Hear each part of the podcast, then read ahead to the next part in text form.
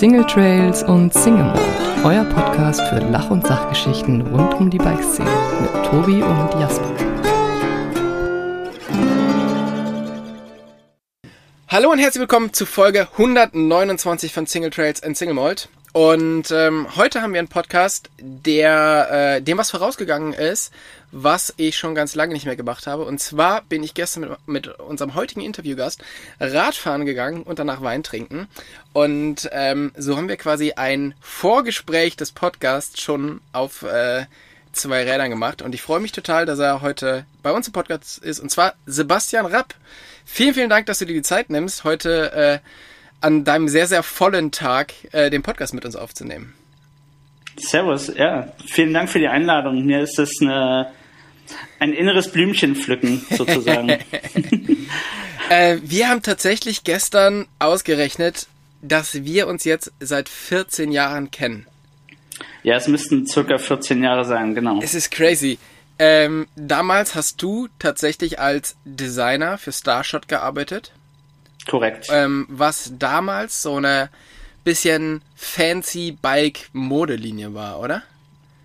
Nein, die hatten, die hatten einige Klamotten. Also ähm, ich war frisch gebackener Designstudent, äh, kam frisch vom, vom Studium ähm, und habe bei denen angefangen zu arbeiten. Und das war eine kleine Agentur, die haben in München in Nymphenburg gesessen, in einer kleinen Villa und haben ziemlich hochwertige Fotoproduktionen gemacht mit diversen Sportlern, also so Sebastian Schweinsteiger und Timo Pritzel und so, der ähm, damalige, der Chef dort, der war Fotograf und hat, die hatten so ein kleines, sehr hochwertig druckveredeltes Bike-Magazin einige Jahre lang. Das hieß damals Bike Style Mag. Vielleicht kennt das noch der ein oder andere.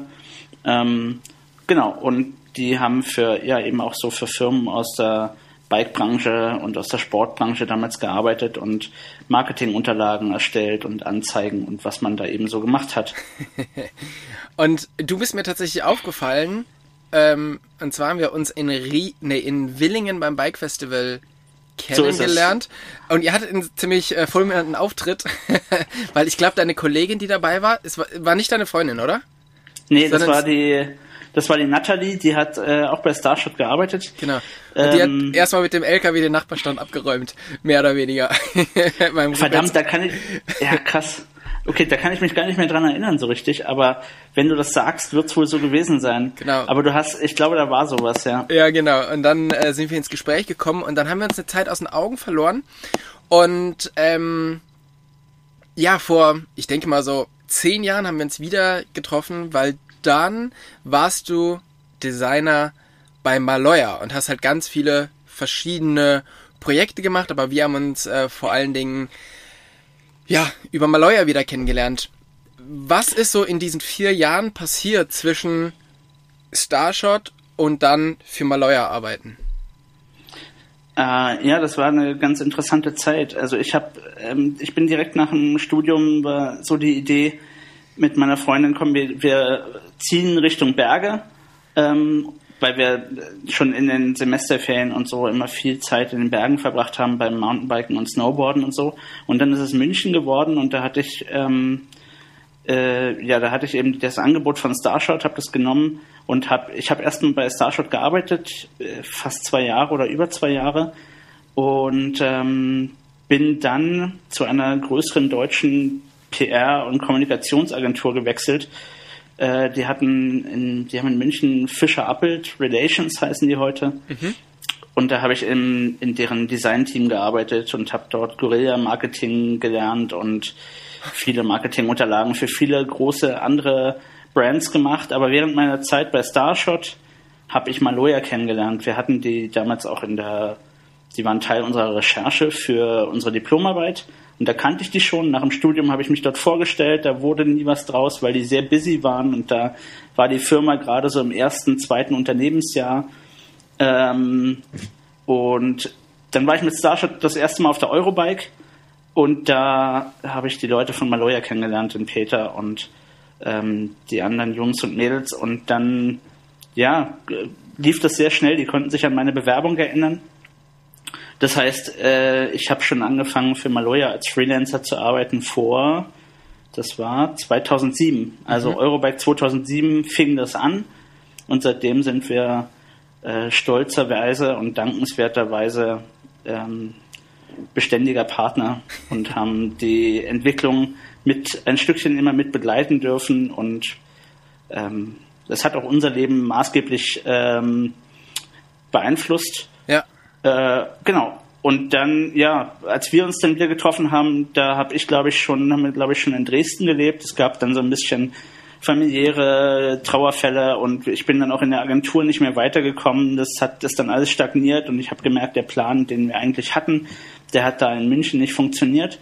Und Dresden war immer ein cooler Standort, wo wir gerne hin wollten. Mhm. Es aber nach dem Studium nie richtig möglich war, einzusteigen in den Beruf. Ähm, aber nach den drei Jahren München, vier Jahren München war das dann möglich und so sind wir ähm, im Jahreswechsel 2010, 2011, nee 2009, 2010, glaube ich, nach Dresden gezogen, hatten hier schon Freunde und so und ähm, kannten hier auch schon einige Leute aus der Bike-Branche und aus dem Bike-Netzwerk und ja, jetzt sind wir schon sehr lange hier und wollen hier auch nicht mehr weg, weil hier ist es ziemlich super, wie du ja gestern auch gesehen hast. ja, auf alle Fälle, tatsächlich. Äh, ich kann das gut nachvollziehen. Ich, äh, ich finde Dresden auch super. Hier sind wir gestern auf einem Weinfest gewesen und jetzt stellen wir uns mal vor, ähm, wir sitzen da, wir kennen uns aber nicht und wir kommen ins Gespräch und ich frage dich, was machst du eigentlich beruflich? Wie würdest du deinen Job bezeichnen? Weil wir haben jetzt schon gehört, irgendwie Marketing, ähm, Design, Werbeartikel. Was genau machst du? Also ganz klassisch bin ich äh, Grafikdesigner, wenn man das ganz klassisch ausdrücken wollen würde. Ähm, ich habe integriertes Design studiert in Dessau an der Hochschule Anhalt. Das ist so mit dem Bauhausgedanken, wo man also darüber nachsinnt, wie erstens Dinge Serien in, in die Serienfertigung gebracht werden können oder wie eine Idee in ganz viele Kommunikationskanäle übersetzt werden kann. Ähm, ich habe schon immer gern auch mit Material und mit Werkzeugen gearbeitet. Ähm, mein Vater hatte eine Garage mit lauter Werkzeugen und ich bin so im Wald und, und Wiesen groß geworden und immer irgendwie Flitzebogen geschnitzt oder ähm, Angelrouten oder so Zeug gemacht und das mit dem Studium lief das ganz ähnlich, weil das so interdisziplinär ist. Wir haben also im Grundstudium uns mit Produktdesign, mit Werkstoffen beschäftigt, aber genauso mit Fotografie und Film und mit ein bisschen mit Illustration. Aber der, dieser illustrative Part, den habe ich erst nach dem Studium durch die Arbeit bei Starshot und dann eben auch mit Maloya ähm, mir mehr angeeignet. Ich bin aber schon immer auch als Kind, ich habe immer einen Stift und ein Papier in der Hand gehabt und ich habe eigentlich immer gezeichnet und gemalt und so. Ähm, und deshalb, also ich würde sagen, ich bin äh, interdisziplinärer Gestalter. ja, das ist so ja ziemlich catchy so. Aber das versteht ja, ja jeder. So kann man es sagen, genau. Nein, es ist, schau, für Maloya ähm, sind wir, ähm, dürfen wir immer, sind wir immer eingeladen, die, die Kreation für jede neue Kollektion mit zu ähm, mitzugestalten, arbeiten dort also sehr eng mit dem Design-Team und mit den Puschauko-Brüdern mittlerweile zusammen. Ähm, wo die Ideen entstehen, das passiert immer im Rahmen eines Workshops. Ich habe aber genauso in den Agenturen, in denen ich ähm, immer auch gearbeitet habe, bevor ich mich selbstständig gemacht habe, ganz klassische Markenkommunikation gemacht. Also ich habe für Lange und Söhne internationales Anzeigengeschäft gemacht bei einer Agentur hier in Dresden. Für und, Uhren. Ähm, für Uhren, genau. Das ist so eine Luxus-Uhrenmarke hier aus Sachsen, aus dem Erzgebirge. Ähm, ich habe aber genauso auch bei Fischer Appelt für Tempo, ähm, für Tempo Taschentücher und Toilettenpapier Pressemappen gemacht. Ich habe ähm, ja, wir machen Illustrationen für Maloya. Ich durfte einige Jahre den Katalog für Maloya machen. Mhm. Ähm, ich finde es durfte, genau. Ich finde es total spannend, weil ähm, ich bin ja jetzt doch durchaus öfters mal bei Maloya und die haben ja einfach ein riesiges Team. Und du sagst auch, ihr sitzt dann mit dem Design-Team. Warum, Richtig. Ähm, wenn die doch so ein großes Design-Team haben, warum buchen die dich, euch als Freelancer immer noch mal dazu, um an so Produkten zu arbeiten? Ähm, also das ist eher eine Frage, die du wahrscheinlich dem Peter Räuber stellen müsstest und dem Nicolin als, als uns, aber ähm, ich denke, ähm, mit einem gewissen, ich denke, wir, wir sind einfach sehr gute Partner, verlässliche, ähm, respektierte und respektierende Partner ähm, den Leuten bei Maloya gegenüber, denen ich persönlich auch viel zu verdanken habe, weil die diesen Weg in die Selbstständigkeit mit mir gegangen sind und mich auch immer motiviert haben und da ein, ähm, ein sehr, sehr wertvoller äh, Freund und Partner waren. Und das ist eine sehr lange, mittlerweile eine sehr lange Partnerschaft und, und ein toller Zusammenhalt, den wir mit denen haben, der mal mehr, mal weniger da ist. Also es gibt Zeiten, in denen mache ich ganz viel für Maloya.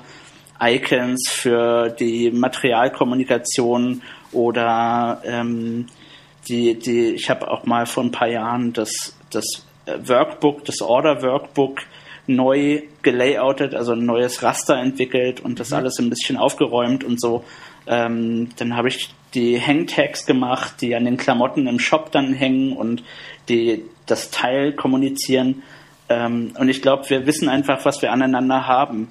Ähm, ja, ich habe immer bei Maloya, ich meine, wir haben da gestern schon drüber geredet.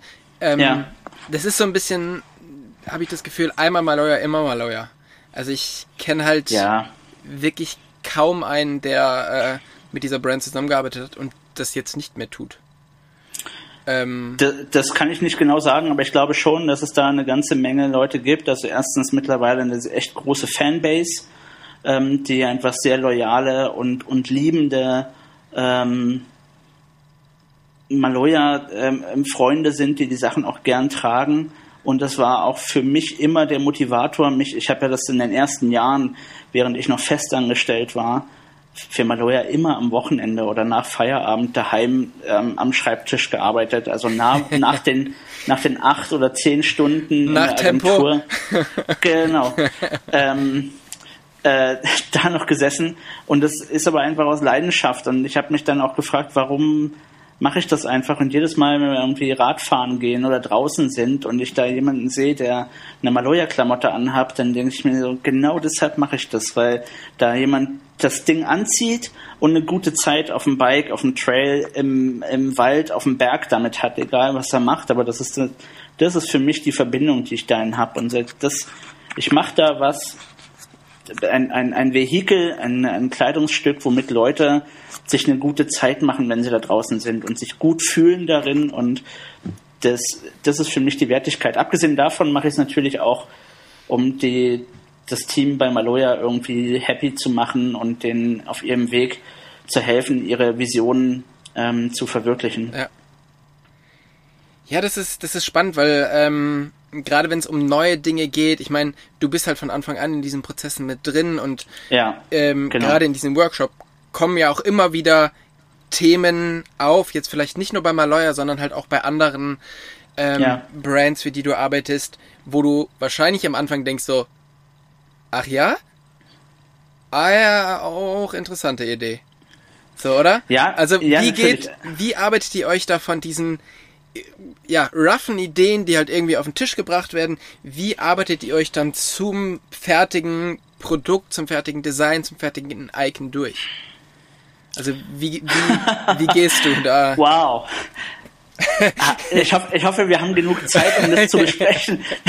Nein, es ist natürlich, also es ist, also das ist unser Handwerk, weißt du, frag, frag irgendwie einen Zahnarzt, wie der den Zahn repariert. Ja. Am Ende. Aber grundsätzlich. Aber versuch's mal, versuch's mal so ein ja. bisschen runterzubrechen, so dass auch ich das verstehe. Ja.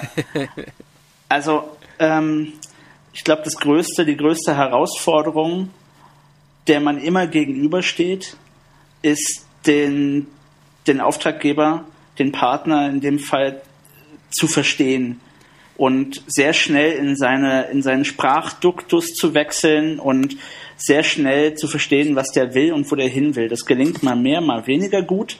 Mhm. Ähm, ähm, und, und, natürlich muss auch immer die Chemie stimmen. Das ist überhaupt grundsätzlich das Wichtigste an der ganzen Sache. Wenn die Chemie nicht stimmt, dann dann, dann äh, merkt man eigentlich sehr schnell, dass man gar nicht erst zusammenarbeiten braucht. Aber wenn das gegeben ist, ja, dann setzt man sich zusammen und mein, mein Ansatz ist in der Regel immer, das Gegenüber mitzunehmen auf die Reise.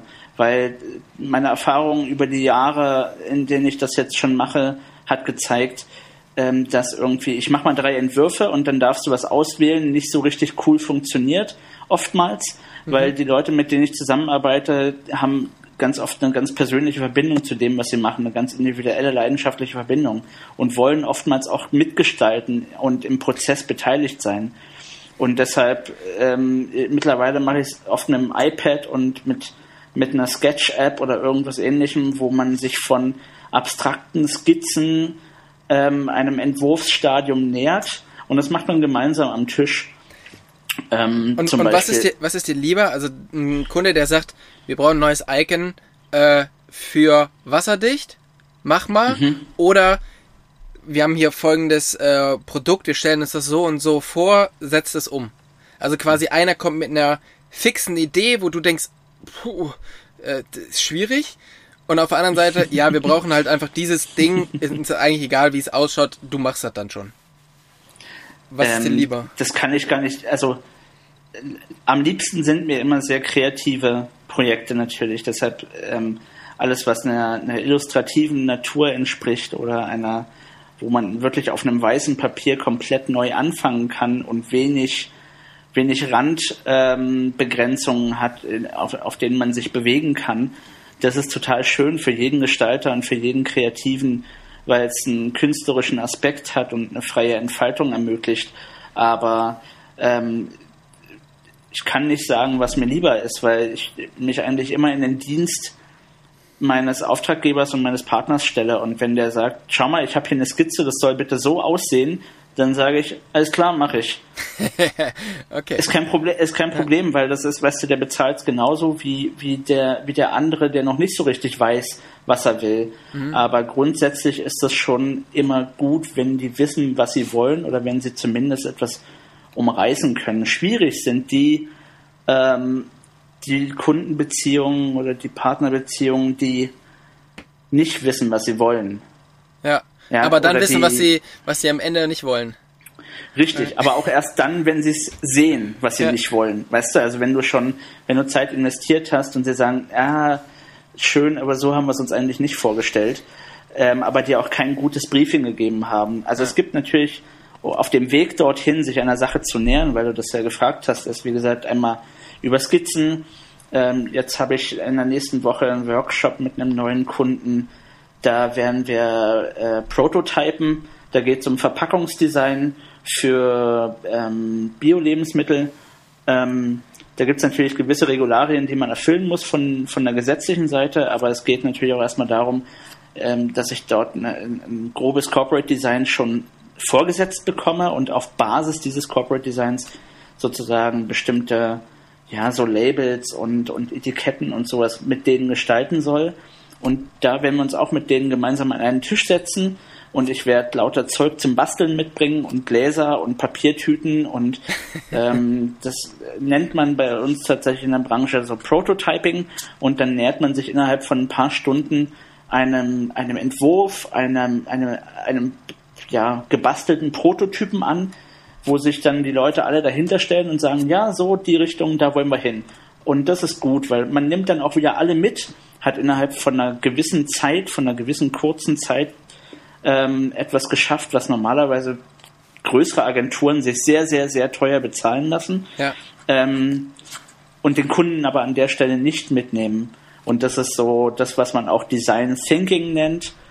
Ähm, genau, und da gibt es verschiedene andere Vehikel, mit denen man das machen kann, mit Moodboards oder mit eben so Bildersammlungen und man braucht aber etwas Optisches, was alle sehen und wo sie sagen, ja, die Farben, die gefallen uns, ja, die Schriften gefallen uns, ja, der Illustrationsstil gefällt uns und dann weiß man, in welche Richtung man laufen muss. Siehst du dich selber als Handwerker oder als Künstler? Als Handwerker. Als Handwerker, okay. Ja, ja. Und ähm, wenn du jetzt quasi über, über Verpackungen und so redest, das ist ja krass. Es ist ja eigentlich was, was du ja, also du packst es aus und wirfst es weg oder mhm. du bewahrst da drin was auf. Aber Verpackung ist halt so unglaublich wichtig. Ähm, ja. Und ich denke, ja. dass wo man das am besten sehen kann, ist so ein Beispiel.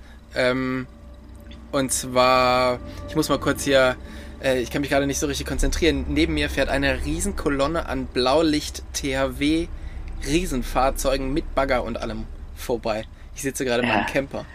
Deshalb, Wahnsinn. Äh, da war ich jetzt, bin ich mal kurz abge, abgeschweift. Ähm, okay. Nee, genau. Ähm, ich glaube, das, wo man das am besten sehen kann, ist ähm, Ankerkraut. Und zwar, ich weiß nicht, ob du Ankerkraut kennst, aber das ist ja so eine, ähm, eine, eine Gewürz, eine, ich sag jetzt mal Gewürzbude und die haben diese kleinen mhm. Gläschen mit diesem Korkverschluss obendrauf.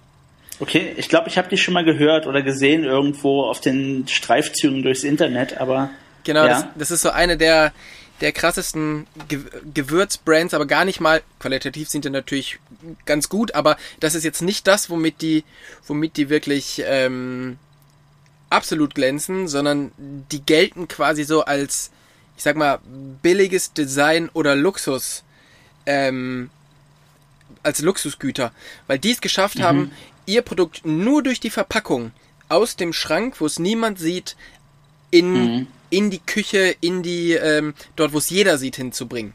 Und ja. dann ist es halt so, dass diese Verpackung kostet am Ende im, im Einkauf für den, ähm, für den Produzenten kostet wahrscheinlich das Zehnfache von dem, was da drin ist. Und trotzdem ist es halt so unglaublich wichtig, dass die das ähm, trotzdem investieren. Also ja, ich glaube, äh, über die Preise kann ich keine Auskunft geben, weil ich die einfach nicht kenne. Ähm, aber ich glaube, dass der Inhalt tatsächlich doch mehr wert ist als die Verpackung an sich. Denn ähm, wenn du dann irgendwas Veredeltes oder was ganz Schönes da drauf machst, schön ist ja auch immer so subjektiv. Mhm. Ähm, schön muss nicht immer teuer sein, weißt du? Also du kannst auch ein tolles Recyclingpapier nehmen ähm, und dort einen, einen handgemachten Schriftzug draufgeben, der, der dann eben vektorisiert und digitalisiert und vervielfachbar gemacht werden kann ähm, und hast damit auch ein sehr, sehr edles Erscheinungsbild, wenn der, wenn der ganze Kontext stimmt, wenn das ja. Ganze drumherum irgendwie stimmt und das Produkt stimmig dazu ist.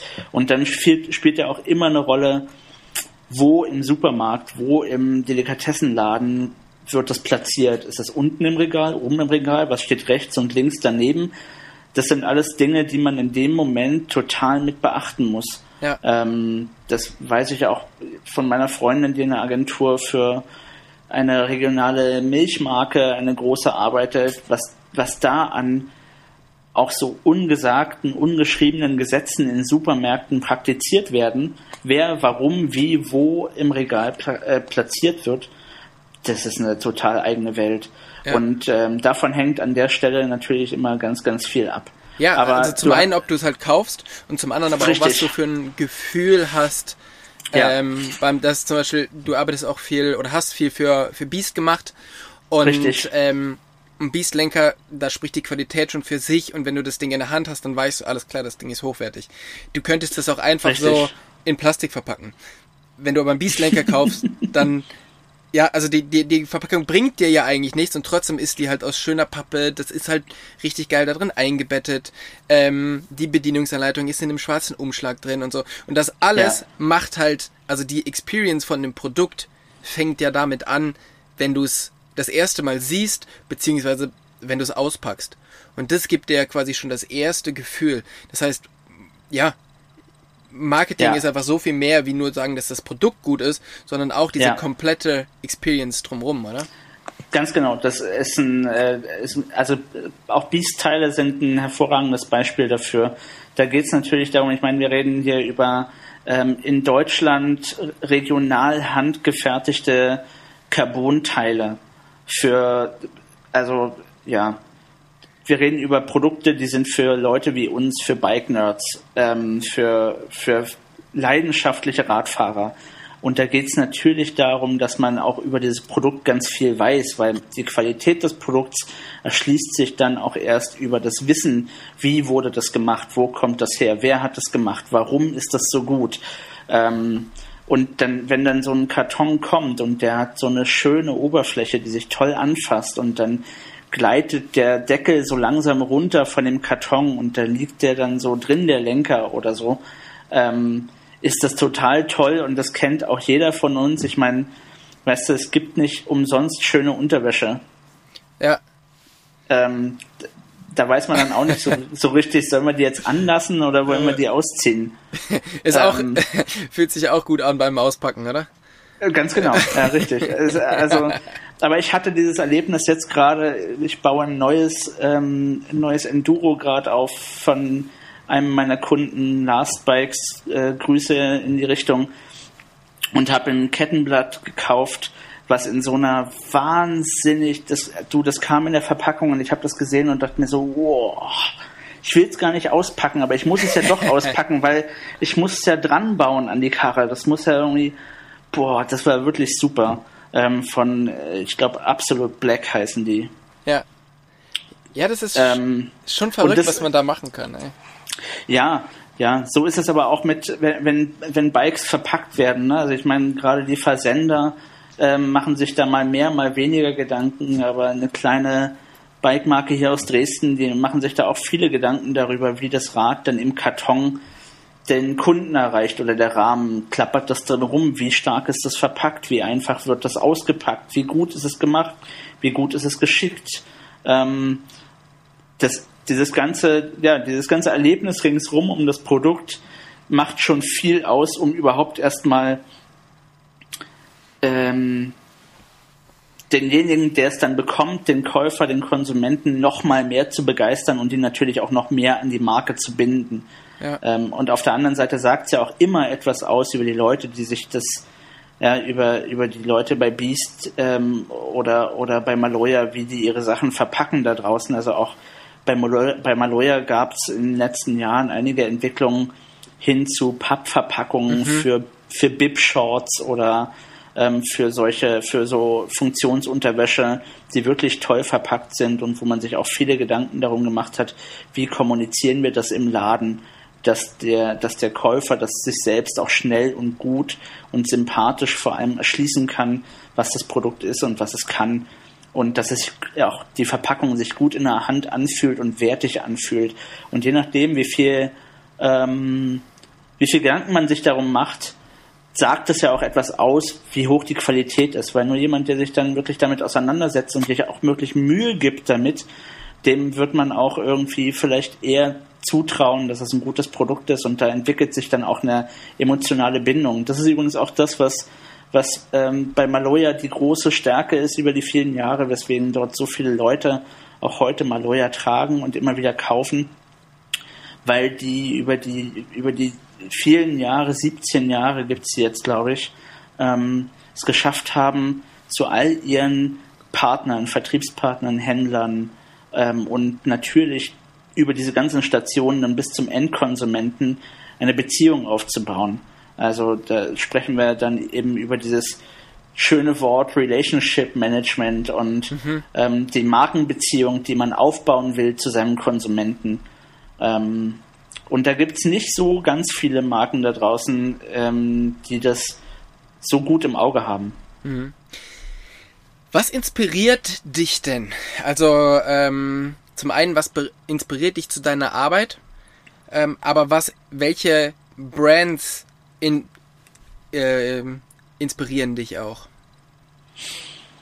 Also, das Thema Inspiration ist natürlich auch irre weitgreifend. Das kann ein gutes Essen sein, ähm, wo der Koch sich wahnsinnig Mühe gibt. Da fällt mir das, das äh, Restaurant Noma in hm. ähm, Stockholm ein. Ähm, wo Kopenhagen. Der, äh, Kopenhagen, stimmt, genau. Die einen wahnsinnig künstlerischen und sehr ähm, philosophischen Ansatz dort fahren. Aber wie kam ich eigentlich zu dem Job, ist vielleicht die klügste Anekdote dazu. Ähm, ich äh, ich habe mit, mit 16 Jahren angefangen, Snowboard zu fahren und bin damals in den Supermarkt gegangen, ans Magazinregal und habe gesagt, okay, wenn du jetzt Snowboard fährst, musst du ja auch mal ein Snowboard-Magazin kaufen. Und da standen dann so diese drei großen, die es damals gab. Dieses MBM Monster Backside Magazine, dann stand dort der Snowboarder und dann stand dort ein kleines Magazin, das war so Grad A5 groß, war Rückenstich geheftet, konnte also mit dem auf den ersten Blick mit diesen beiden großen Nullen mithalten, das Magazin. Mhm. Aber es war auf einem Hochglanzpapier, auf einem dicken Hochglanzpapier gedruckt. Es waren super Fotos drin.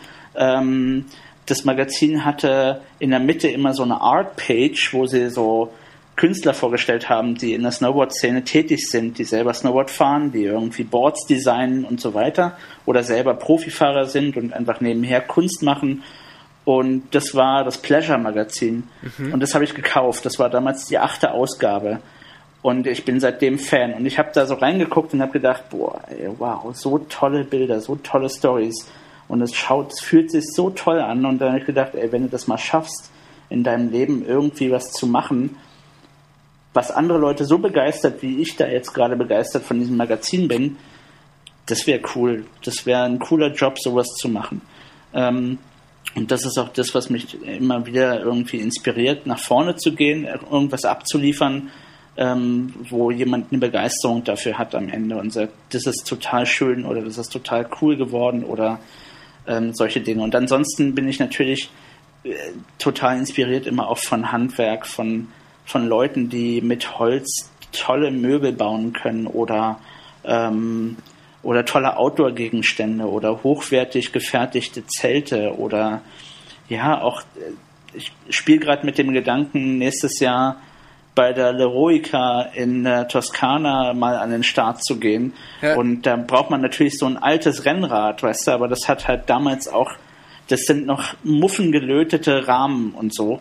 Ähm, und das, ja, auch eine tolle Klamotte ist irgendwie, so, da setzt sich jemand hin und überlegt sich, wie irgendwas am besten funktioniert. Und das sind Sachen, die mich total inspirieren, wenn man da, wenn, wenn ich etwas spüren kann, wenn da jemand was gemacht hat, wo ich etwas dabei spüren kann, dann ist das der Wahnsinn. Ja, okay. und dann, dann treibt mich das auch an, irgendwas, irgendwas für mich wieder zu tun. Ja. Irgendein was Geiles zu bauen oder zu gestalten oder so. Du designst Klamotten für Maloya, du machst für Last Bikes Kataloge und Design, ähm, du hast für Beast gearbeitet, äh, du arbeitest aber auch für eine Kanu-Firma und für andere im Outdoor-Bereich, aber machst halt auch für ähm, diese, ja, diese Essensmarke oder äh, ja, für die arbeitest du halt auch.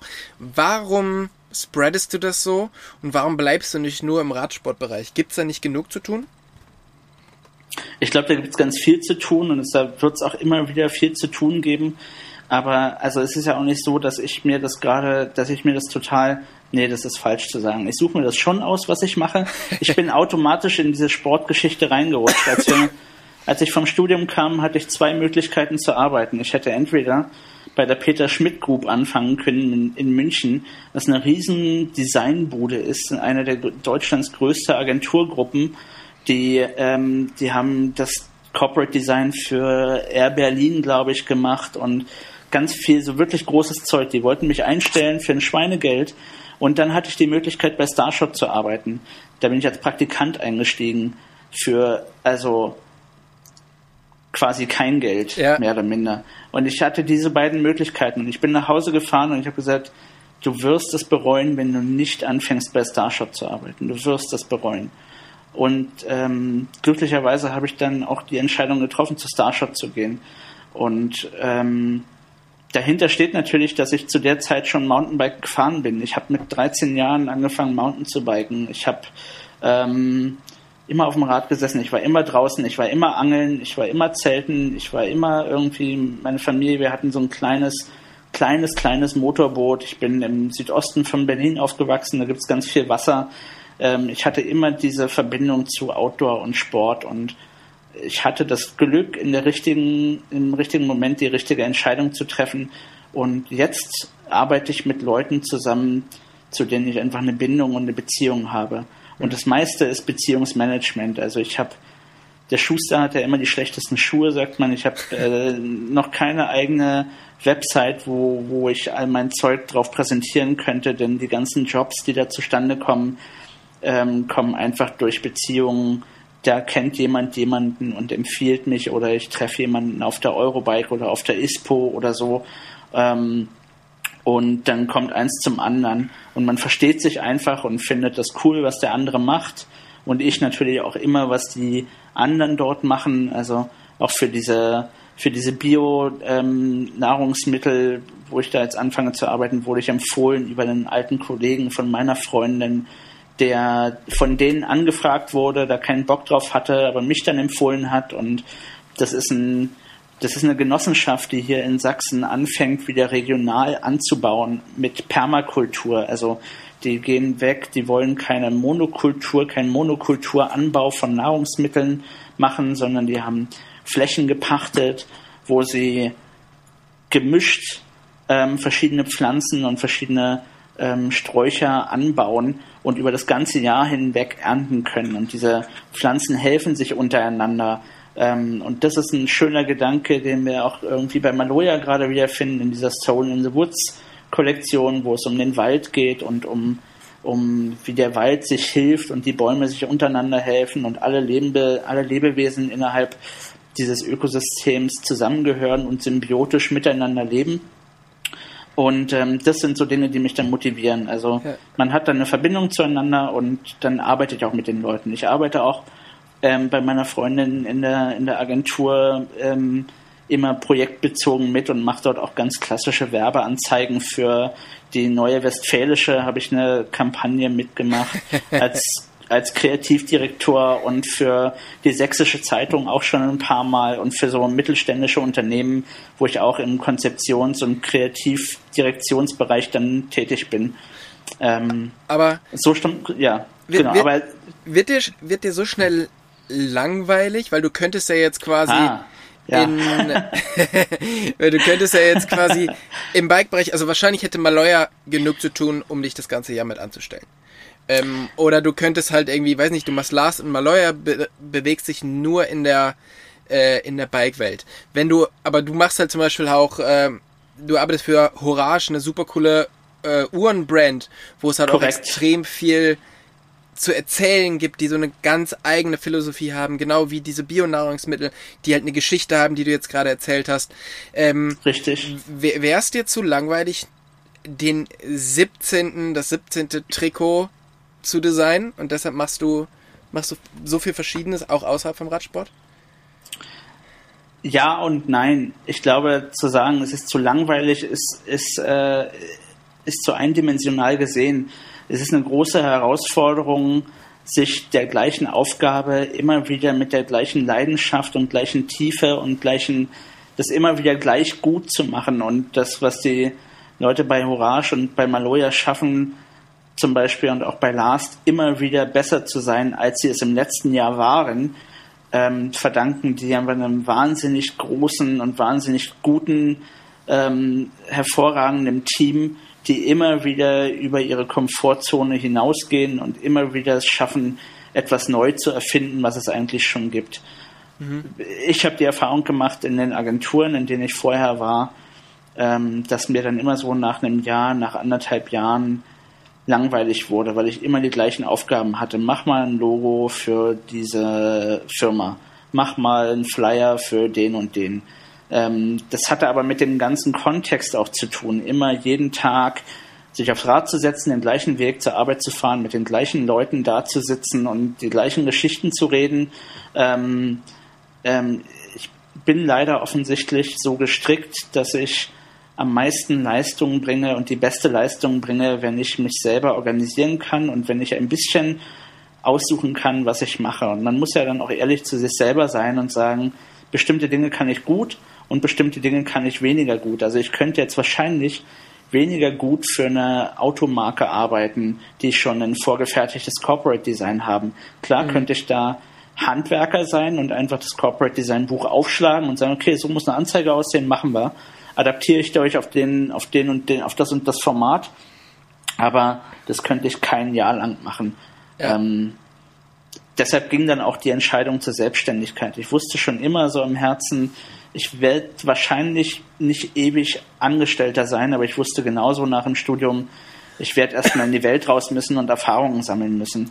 Und jetzt bin ich ganz, ganz dankbar dafür, dass es da draußen Menschen und Firmen gibt, die mir vertrauen und die ähm, die mit mir gemeinsam arbeiten wollen und ähm, freue mich immer darüber, wenn wir, wenn wir gemeinsam was schaffen, was die auch wieder nach vorne bringt. Ja. Ähm, ja, aber diese Monotonie macht mich fertig. Ich, so bin ich einfach. Monotonie macht mich total, da werde ich wirklich traurig und deprimiert und ähm, dann, dann geht der Antrieb auch runter. Und so kann ich morgens irgendwie, wenn ich einen Tag habe, wo nichts läuft, wo ich merke schon morgens nach dem Aufstehen, heute kriege ich irgendwie nichts Gutes auf die Kette, dann kann ich mich aufs Rad setzen und kurz irgendwie über die Trails schießen und dann ist am Abend der Kopf und das Herz und der Bauch wieder gefüllt und frei von Lasten und dann kann ich mich abends auch nochmal hinsetzen mit dem Laptop auf dem Schoß und kann ähm, dann was gestalten und dann wird's ja. auch gut. Du bist ja so crazy verliebt und schon fast so ein bisschen nerdig, wenn es um so Details geht. Also zum Beispiel. Ist das so? Ja, also ich ja, sag nur, schon. wenn jemand eine Brille schief aufhat, das ist ja. schwierig. Aber es geht auch, wenn du, du hast ein Kanu selber gebaut, auch ja. da passt halt irgendwie wirklich von der ersten Sekunde, wo du es halt angefangen hast, bis zum fertigen, ich paddel damit jetzt los. Mhm. Da steckt halt so viel Liebe zum Detail drin. Ähm, wie wichtig ist es in, in deinem Job wirklich auf die aller, aller kleinsten Sachen zu, zu achten und Liebe dafür zu haben, dass wirklich auch die Sachen, die man vielleicht gar nicht sieht, dass auch die perfekt sind? Ähm, wenn ich selber eine Leidenschaft für die Sache habe, und das ist in der Regel der Fall, ähm, für das, an dem ich da arbeite, dann, dann ist mir das total wichtig. Und dann stecke ich auch nochmal eine Stunde mehr rein, ähm, um etwas rauszuarbeiten, was der Kunde oder der Auftraggeber in dem Moment vielleicht gar nicht gesehen hätte oder was ihm gar nicht so klar ist. Ähm, das sind aber auch ganz oft Fachspezifika, sogenannte äh, beispielsweise Schusterjungen oder Entschuldigung, Hurensöhne. Das sind äh, Bezeichnungen, Bezeichnungen aus der Typografie, die ähm, das sind so Worte, die zum Beispiel, wenn das letzte Wort eines Satzes auf die nächste Zeile im Text überspringt oder ähm, das erste Wort eines Satzes gerade noch so auf die Zeile geht und der Rest des Satzes dann auf die nächste Zeile springt. Das ist nicht schön im Lesefluss. Das macht auch kein gutes Gefühl. Ähm, und das sind dann Dinge, auf die ich natürlich achte, wo dann viele Kunden sagen, hä, das hätte mich jetzt überhaupt nicht, das, also erstens wusste ich es nicht, zweitens wusste ich nicht, dass es wichtig ist und drittens, pf, ja, weiß ich nicht, ob mich das jetzt so interessiert hätte, aber am Ende ist es dann eben doch wichtig, ähm, dass man da ein Auge drauf hat. Mhm. Und ansonsten für mich selber bin ich natürlich ein bisschen, wenn ich gerade, wenn du das Beispiel Kanubau jetzt gebracht hast, ähm, da hätte man so viele Dinge auch viel einfacher machen können, als ich das gemacht habe. Aber am Ende des Tages sitze ich dann irgendwie da in der Werkstatt meines Bruders, im Bootshaus meines Bruders, wo ich das Ding gebaut habe mit meiner Freundin zusammen. Und dann ist das, das, was wir uns vorgenommen hatten für den Tag, dann vielleicht fertig. Und man sieht aber noch nicht mal, dass es ein Boot ist. Aber ich sehe, dass ich da Leisten selber gefertigt habe. Die habe ich cool verschliffen. Die sehen gut aus. Und dann sitze ich noch zwei Stunden da und freue mich wie ein kleines Kind an Weihnachten. Ganz für mich selber, ganz ruhig irgendwie auf der Werkbank und gucke mir das an, was ich dann da gerade gebaut habe. Und das füllt mich so, das, das füllt mich so auf und gibt mir so viel. Ähm, der, und dafür macht man es ja auch, weil man auch währenddessen, ähm, Reinhold Messner nennt sowas einen Flow-Zustand. Wenn mhm. man ganz in der Sache verschwindet und sich eins aus dem anderen ergibt und man eigentlich gar nicht merkt, wie viel Energie und wie viel Kraft man gerade dafür verbraucht. Man merkt dann aber am Ende des Tages irgendwann, puh, jetzt bist du doch ganz schön knülle irgendwie, aber du hast es währenddessen gar nicht gemerkt und es ging dir so leicht von der Hand und ein Griff ergibt den nächsten. Ähm, und das ist ein, ein total cooles Gefühl, was man, glaube ich, was viele Menschen vielleicht nachvollziehen können und was sich auch dann eben in solchen Arbeiten manchmal ergibt, wenn die Illustration für ein, ein Trikot mir leicht aus der Hand geht und ich merke, cool, der Berg, der sieht jetzt so aus und dann die Bäume, die kann man da so schön anschließen und dann können wir den Schriftzug dort schön so dazusetzen. Und da ergibt sich etwas aus einem Fluss von Dingen ganz automatisch. Ähm, und ja, dem Gefühl ergibt man sich dann so und das feiert man dann auch und deshalb ist mir das auch wichtig, diese kleinen Dinge, die mit viel Liebe und Leidenschaft zu tun haben, auch zu zelebrieren und tatsächlich zu ja, in den Alltag so oft wie möglich zu investieren. Ja. Du hast gerade schon gesagt, ähm, Kanubau. Ähm, ich, du hast, wir haben relativ am Anfang telefoniert, als du gesagt hast, du willst ein Kanu haben. Ähm, dann war es irgendwie, ja, ich möchte mir aber keins kaufen, sondern ich möchte, ich kaufe einen Bausatz. Und von ich kaufe einen Bausatz war dann irgendwann, ja, ich habe mir eine Anleitung gekauft. Und dann hast du, also ich, jeden, der ja. das irgendwie so interessiert, äh, dem empfehle ich auf alle Fälle mal auf deinen äh, Facebook-Account zu schauen. Auf den Instagram-Account auch, ja. Da Instagram hast du auch, ähm, ja, ja, hast du auch was drauf, oder? Ja, ja, da ist das genau. komplett dokumentiert. Also ähm, okay. wir haben insgesamt anderthalb Jahre fast jedes Wochenende daran gearbeitet. Wir haben es über den Sommer pausiert, weil wir dann draußen unterwegs waren und beim Biken waren und das war immer so ein Winterprojekt und die, ja, die, das, das kam so aus dem, wir sind zwei Jahre immer im Sommer paddeln gegangen mit klassischen Kunststoff-Touren-Kajaks, was total super war, weil die Dinger fahren einfach wahnsinnig gut. Ähm, und dann haben wir so gedacht, es wäre eigentlich cool, selber irgendwie ein Boot zu haben. Und dann haben wir überlegt, okay, wollen wir uns jetzt solche Kajaks kaufen aus Kunststoff?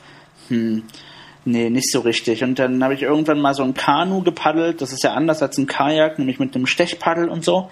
Und es war so viel souliger, allein dieses, wie man das Boot bewegt. Mhm. Und dann habe ich angefangen zu recherchieren. Und im Winter geht es mir ganz oft so, weil ich dann nicht ganz so viel draußen bin wie im Sommer, dass ich irgendwie was brauche, mir ein Projekt mache und sage, okay, ich baue über den Winter, baue ich irgendwas, eine Lampe oder ich baue mal wieder, baue mir irgendein Rad auf oder baue halt ein Kajak äh, und ein Kanu.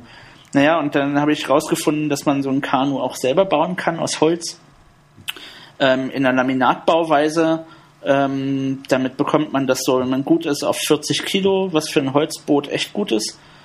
Und ja, dann habe ich angefangen zu recherchieren, habe rausgefunden, dass es so ein paar Kanubauer hier gibt. Dann habe ich rausgefunden, dass die Bausätze anbieten.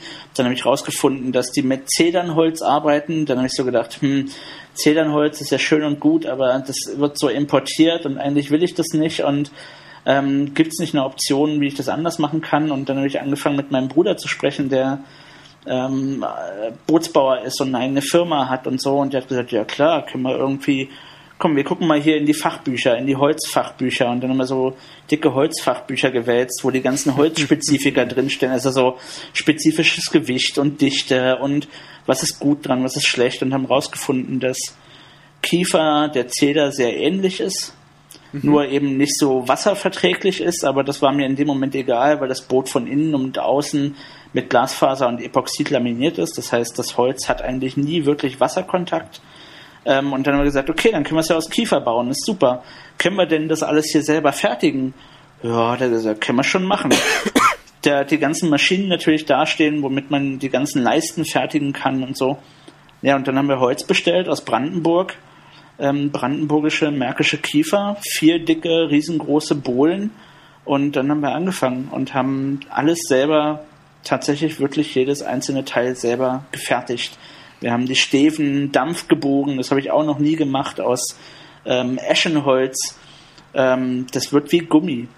Das mhm. Holz wird wie Gummi, wenn du es wenn Dampf biegst. Ja? Du dämpfst es also in so einem Dampfkasten. Ähm, da wird das im, kannst das mit einfach mit der Hand biegen in jede erdenkliche Form. Und das ist so abgefahren, was dann am Ende da rausgekommen ist. Ja, das, ähm, das ist wirklich. Ähm wirklich genau. faszinierend, dieses Boot zu sehen oder einfach dich auch so ein bisschen bei dem bei dem Prozess zu begleiten, auch wenn man es halt nur ähm, auf äh, den sozialen Medien gesehen hat. Aber ich habe mich ja. gefragt, ob das vielleicht auch so ein bisschen so dieser Gegenpol für dich ist. Ähm, dein Studium war quasi zweigeteilt. Was du jetzt machst, ist aber doch sehr ähm, Grafik, sehr computerbezogen und gar nicht mehr so viel Produkt. Ähm, ne? Richtig, ich habe im Studium ja auch, also das Produktdesign war ja nur ein Teil der Ausbildung, wo wir so ein bisschen mit Werkstoffen und Materialien und bestimmten Produktionsweisen zu tun hatten, aber ich habe, wie gesagt, immer irgendwie so ein bisschen einen Hang dazu gehabt und mag Werkzeuge und ähm, mag etwas zu bauen. Und natürlich äh, hat da bist du, ist total richtig zu sagen, es ist schön am Ende des Tages etwas zu tun, was man anfassen und riechen kann. Wobei auch eine, eine Maloya-Klamotte oder ein, ein, ein, ein Last Bike, wo dann das Logo drauf ist, was ich gemacht habe, ähm, kann man auch anfassen, aber es ist ja doch nicht das Gleiche. Aber ähm,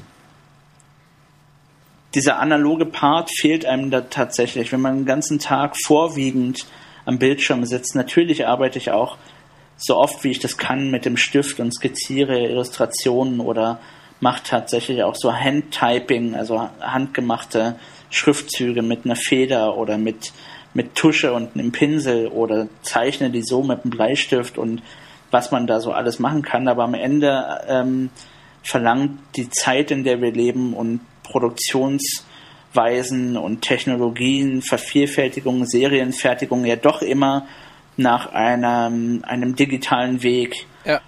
Ähm, und wenn man dann irgendwie am Ende des Tages oder am Wochenende in die Werkstatt gehen kann, ähm, im Bootshaus meines Bruders, wo es nach, nach Holz und Lack riecht und nach Verdünnung und nach dem Schmierfett der großen Drehmaschine und so, ähm, das ist einfach total, also ja, das ja, ist so, da, das kann man nicht in, kann, ich kann es nicht in Worte fassen. Mein Herz ich, schlägt einfach höher und dann, ich, äh, ja, ich bin da einfach wahnsinnig gern. Ja, ich weiß ganz genau, was du meinst. Also, ja. ähm, das ist halt, also ich, ich finde, es gibt so ein paar, so ein paar Sachen, die einem einfach, ähm, ja, ein gutes Gefühl geben. Das ist eben, genau. Ähm, frisch geschnittenes oder gesägtes Holz, das finde ich ja. Wahnsinn. Aber auch ja. äh, frisch gemähter Rasen zum Beispiel. Ich finde, das ist auch immer so, ein, so ein krasses Korrekt. Gefühl von draußen sein und äh, ich liebe das. wenn man, hier, wenn man so. jetzt zurück in die in die Bike-Szene geht, also einfach mal die ganzen, die ganze Arbeit, die du für Hourage oder für andere Marken machst, äh, mal weglässt, sondern nur Bike-Szene. Und das mhm. mal mit anderen mit anderen, vielleicht Automobilbranche oder sonstigen vergleichst, was würdest du sagen, woran fehlt es noch in der, in der Bike-Szene? Kannst du das konkretisieren? Also im Marketing, Design, ähm, Ausrichtung der Marke. Also für mich ist immer so eine der, der krassesten mhm. Brands, die kriegen das auf alle Fälle so rübergebracht, ähm, ist zum Beispiel Patagonia. Ja, ja wo, wo sicherlich nicht alles so ist, wie man es denkt, weil auch da kriegt man leider im Shop Plastiktüten. Und es ist nicht bis zum Ende gedacht, aber die schaffen es trotzdem ähm, recht weit, ähm, ja, einfach ein Gefühl mitzuverkaufen.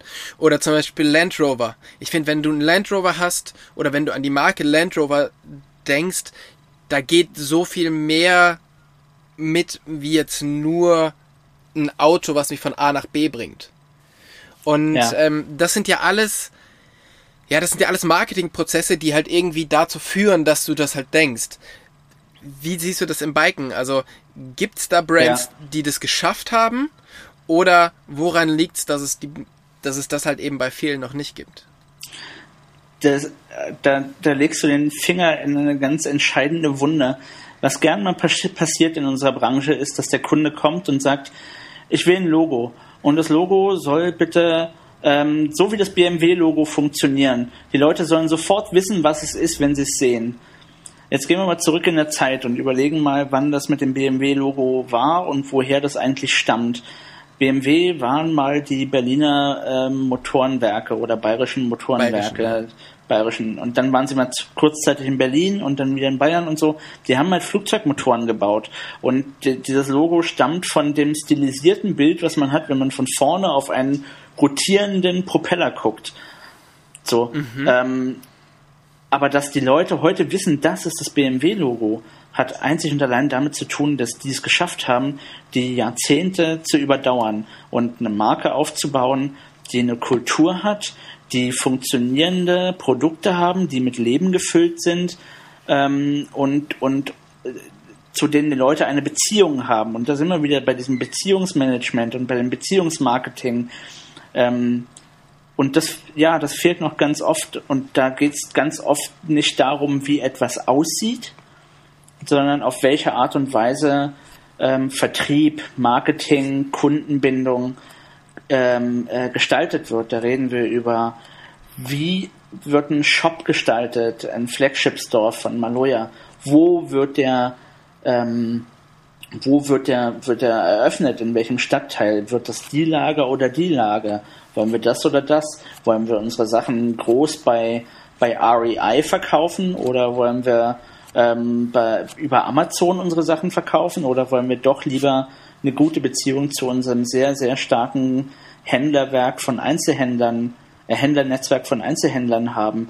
Und dieses Leben, was dann für die Marke sich daraus entwickelt, über die Jahre hinweg, ist dann das, was die Leute rückwirkend kennen und sehen und wahrnehmen. Ähm, und da gibt es na klar ein paar Marken, auch die mir jetzt auf, auf den ersten Gedanken einfallen. Yeti zum Beispiel. Mhm. Yeti war, als ich angefangen habe, irgendwie die wahnsinns coole Marke. Ja. Also da gab es so vielleicht zwei Typen bei uns ähm, im, in der Gegend, die einen Yeti hatten. Und die hatten eine super laut knarzende, knarrende TT Hügi damals noch Narbe dran und so. und das war schon immer eine coole Marke. Ähm, mhm. mit dem mit dem Yeti, weil die das ja die haben das damals irgendwie so cool hingekriegt oder auch ähm, Cannondale damals mit äh, Missy Jove und ähm, ja, so verschiedene andere Leute. Und das hat damals aber so über Charaktere gelebt, die das wiederum gefüllt haben mit ihrem Wesen und mit ihrem Image und mit dem, was sie getan haben und wie sie Rennen gefahren sind, auf welche Art und Weise. Sunbikes mit Nicolas Vouillot, jahrelang der Außerirdische. Ja. Ähm, oder so wie heute wahrscheinlich viele sich einen Hans Ray nie wieder von GT wegdenken können. Ja. Ähm, und na klar gibt es da so kleine Marken, die einfach das, das, ja, diese Bike, dieses Bike-Ding mit Leben füllen. Vorwiegend aber gerade äh, für mich empfinde ich mehr, dass da mehr in, in den Nischen passiert, beim, beim Gravel, bei den Ultrafahrern, bei den Randonneuren gerade. Also da ist so viel Bewegung drin und da ist so viel coole Entwicklungen drin. Leute, die irgendwo in der Garage Räder wieder selber schweißen, Gepäckträger für ihre Räder wieder selber schweißen, um irgendwie noch klüger, noch cooler, noch smarter ihre Radreisen machen zu können. Ähm, dieser ganze Stahlrahmenbau, äh, äh, da passiert so viel und das ist. Ich, wie ja. du schon sagst, das ist natürlich sehr Nische. Genau. Ähm, und du hast halt vorhin das Beispiel mit, mit BMW gebracht, was mhm. natürlich durch diese Historie irgendwie spannend ist, ja. Aber es gibt ja auch andere Brands, die es geschafft haben. Ähm, und zwar Beispiel Red Bull. Red mhm. Bull hat eine Vertriebsstrategie, du bekommst es wirklich überall. Ja. Ähm, das Produkt ist, kann jeder selber halten, davon halten, was er will. ja, und mhm. trotzdem, mhm. du siehst dieses, du siehst dieses Logo und das macht was mit dir. Was macht's denn mit dir? Also für mich ist es immer dieses Extreme, es ist Unterhaltung, es mhm. ist aber auch irgendwie cool. Ähm, also es ist, ist, da schwingt so ganz, ganz viel mit für mich. Ja. Und ähm, wo ist das Problem oder warum gibt's sowas in der im ja in der Bike-Szene eigentlich nicht so richtig? Also ich würde sagen, dass die, die es noch am, also in meinen Augen, die, die es vielleicht am besten hinbekommen, eine super hochwertige Marke, ähm, ja, zu bewerben, die aber auch wirklich nur noch 15 Produkte baut, finde ich, ist Fox. Ja. Also, da macht die Marke viel, viel mehr her, wie das Produkt am Ende ist. Zumindestens, wenn man in den, in die günstigeren Bereich reinkommt. Darüber kann ich nichts sagen, weil ich selber keine Fox-Produkte fahre. Aber ich habe äh, einige Freunde, die drauf schwören ähm, und die total super finden. Aber darüber hinaus. Äh, aber wenn du dieses bei, Logo Fox, siehst, ja, ganz genau, macht dieses, das ja was. Für mich ähm, sehe ich dort immer, ich meine, Fox, die kommen natürlich aus dem Motorsport ursprünglich, ja. Ähm, und das ist auch das, was bei mir im Hinterkopf dann immer aufploppt. Äh, irgendwie Wüstenbuggy-Rennen, Motocross-Maschinen, Fox. So, äh, Fox ist immer noch mal eine Nummer geiler, eine Nummer hochwertiger, da steckt noch mal mehr Know-how und Engineering drin. Denkt man, will man mhm. denken oder es hat, ist da so unbewusst dabei? Ähm, und auch dieses Logo, dieser, die, das, die haben ja wirklich, die hatten ja vor zwei Jahren, glaube ich, gab es mal so eine, so eine etwas oder vor drei Jahren retro angehauchte, als die, die neue Fox 36 rauskam, glaube ich, die in diesen orange-gelb-Tönen war, was ja wirklich so ein bisschen Retro-Racing-Design 70er Jahre ähm, mitschwang. Und das war natürlich auch ein kluger Schachzug, weil damit verbinden die Leute ganz viel Emotionen auch. Also ich meine, wer guckt sich nicht gern alte Rallye Dakar Geschichten an? Oder wer, wer guckt sich nicht gern an, wie die Tour de France Fahrer früher irgendwie über die Berge gef geflogen sind mit, mit den Reifen um die Schultern gewickelt. Ja. Ähm, da haben die sich einfach einem, einem, einem Design und einem Vehikel, einem Designvehikel in dem Moment ähm, bedient und haben gesagt, das finden wir cool. Und da setzen wir aber jetzt diesen neuen äh, Fox-Schriftzug dazu in dieser Slab-Serifenschrift ähm, und transportieren das damit in die Neuzeit ins Heute. Aber wir benutzen diese orangen, orange-gelben Streifen, ähm, um dieses Racing-Design irgendwie zu pushen. Und das gab es ja dann überall auf dem Messestand und so. Ja. Ähm, und das schwingt total ins Unterbewusstsein von den ganzen Leuten. Nicht von allen, weil ich meine, die Kids, die jetzt heute vielleicht irgendwie 20 sind oder, oder 17, 18, für die ist das jetzt nicht mehr so ein großer Begriff wie für, für mich ähm, und auch nicht so präsent, weil die vielleicht auch nicht so tief in der Branche drin stecken wie ich, aber Händler, die sind ja ein wichtiger, ein wichtiger Teil innerhalb der Branche. Mhm. Ähm, und wenn du die auch erstmal emotional anzündest und mitnimmst und die sagen, ja, yeah, das ist ein geiles Produkt, die die machen Racing und die machen cooles Racing und wir lassen uns alle wieder einen Schnauzer wachsen und, ähm, und kaufen uns ein Pickup und fahren damit irgendwie in die, in die Chill Cottons zum Freeriden, ja. dann, äh, weißt du, das ist ja das, das, das ist ja die Emotion, die die haben wollen und am Ende fahren sie in den Bikepark in Harz. Aber haben, dort, aber haben dort mindestens eine genauso geile Zeit, ja. weißt du? Und, ja. und da, da darum geht's dann auch immer wieder, dass dann diese, dieses Produkt ist das Vehikel zu einer guten Zeit, ja. zu einem guten Gefühl.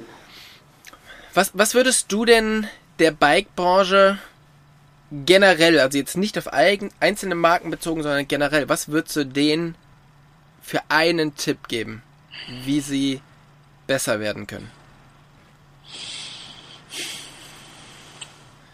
super einfache Frage, ne? Ich weiß. Das ist eine Kann total einfache Frage, weil das, das, da, da, da schwingt so viel rein, aber wie können sie besser werden? Wenn wir jetzt darüber sprechen, wie sie besser im Marketing werden können, würde ich sagen, ey, hört auf, irgendwelche Marketinganalysen und Zahlen zu betreiben, ähm, äh, traut euren Bauchgefühlen hm. und, und, und ähm, lernt endlich mal wieder mit einem Bauch, mit dem Bauch zu denken und mit dem Herz zu denken und die Dinge zu tun, die ihr die ihr geil findet. Und dann vertraut den Profis, vertraut den Leuten, die, die das können, die, ähm, die, die, die, die Glaubwürdigkeit und die Erfahrungen haben mit der Branche. Ich würde nie ähm, jemanden beauftragen, würde ich jetzt irgendwie eine, eine Bike-Marke haben, ich würde nie jemanden beauftragen, für mich zu arbeiten, der nicht selber Rad fährt. Mhm. Nie. Nie, nie, nie, nie. Nie und nimmer. Ja, weil das ist alles so speziell und oftmals kannst du es in Worten nicht erklären, weil es ganz oft einfach nur um den Moment geht, wenn irgendwie am Berg die Sonne untergeht und du dieses Gefühl vermitteln willst und das, was da so mit dir passiert. Und da ist auch das Radfahren wiederum das Vehikel zu dem Gefühl und Teil des Lebens und Teil dessen, warum wir das alle so machen, wie wir das machen. Ähm, und dafür brauchst du Leute, die das dann verstehen können. Ähm, und die das selber auch spüren. Ja. Äh, genau, und deshalb, das ist schon immens wichtig. Aber so einfach ist es ja oft nicht, ne? Weil ähm, man weiß ja, oder wenn man einfach ein bisschen nachdenkt, weiß man, dass die, dass das tun zu können, was man möchte und dem Gefühl trauen zu können und der Leidenschaft trauen zu können, ist ein hohes Gut und ist eine große Freiheit, die man, die man sich sehr, sehr hart erarbeiten muss, glaube ich. Oder weiß ich natürlich auch von vielen mhm. meiner, von vielen meiner Partner. Und da steckt dann aber auch sehr viel Disziplin drin, da steckt sehr viel Lehrgeld oftmals drin, aber man muss eben auch die, man muss die Fehler machen, man sollte sie möglichst nur einmal machen und schnell machen, um mit den, mit den Worten ähm, äh, eines, eines der, der Partner bei Maloya zu sprechen, mach die Fehler einmal und mach sie schnell. Ja. Ähm, aber drumherum kommst du nicht. Aber ja. am Ende, ja, ich habe die Jahre in München ähm, waren für, für mich total wichtig. Ich habe da viel Dreck gefressen, innerhalb von kurzer Zeit sehr viel gelernt, bin oft aufs Maul gefallen, habe ganz viele, ähm, ganz viele Wände mit dem Kopf einreißen wollen Und dann habe ich mich irgendwann in der Sackgasse wieder gefunden und habe mich gewundert, warum das alles nicht so funktioniert, wie ich will. Und habe gesagt, okay, wir, wir haben einfach sowohl meine Freundin als auch ich über die Zeit, über die Jahre ver vergessen, was wir eigentlich wollten, warum wir diesen Weg dorthin gegangen sind. Und in dem Moment, wo wir wieder angefangen haben, das zu tun, was wir wirklich wollen und ähm, unserem Bauchgefühl zu trauen, in dem Moment lief alles wieder total gut. Ja. Da haben wir ein paar grundsätzliche Entscheidungen getroffen, sind den Weg gegangen und dann ergab sich ein Handgriff aus dem anderen und dann hat sich auch wieder so ein Flow eingestellt. Und das ist ein, das ist ein Learning über die Jahre hinweg, ähm, was sich ziemlich stark manifestiert hat. In, immer wenn man, wenn man irgendwo nicht weiß, wie man etwas tun soll ähm, oder ob man etwas tun soll, dann am ehesten aufs Gefühl hören. Ja. Und wenn man, wenn man das kultiviert, dann ergibt sich der Weg irgendwie von ganz allein. ja. Wir haben jetzt Anfang Oktober. Dein Boot mhm. ist fertig. Deine Räder sind fast alle fertig. Was ist dein nächstes Projekt? Mm. Ja, wie gesagt, ich überlege nächstes Jahr die, ähm, die, die Leroica mitzufahren, aber da ist eigentlich, das ist eher, eher nicht so ein Bauprojekt oder so. Genau, das ist ein Rennradrennen ähm, in der Toskana, wo man Räder äh, mit dem Baujahr von vor. Genau, also man darf, die, also man muss dort mit Material antreten. Das darf nicht jünger sein als 1987. Also alles, was vor 1987 gebaut wurde, ist genehmigt. Ja. Alles, was nach 1987 gebaut wurde, ist verboten. Darf man dort nicht fahren. Ja, ähm, Und dafür hast du schon ein Rad oder möchtest du ja noch eins aufbauen? Nee, ich, also aufbauen, da müsste ich, das wäre jetzt echt viel zu lernen sowas aufzubauen, weil da habe ich gar keine Ahnung und das ist echt schwierig, die, die Teile zu kriegen und so, aber man bekommt natürlich gute gebrauchte Räder oder man muss sie noch mal ein bisschen herrichten. Das wäre irgendwie eine ganz spannende Sache.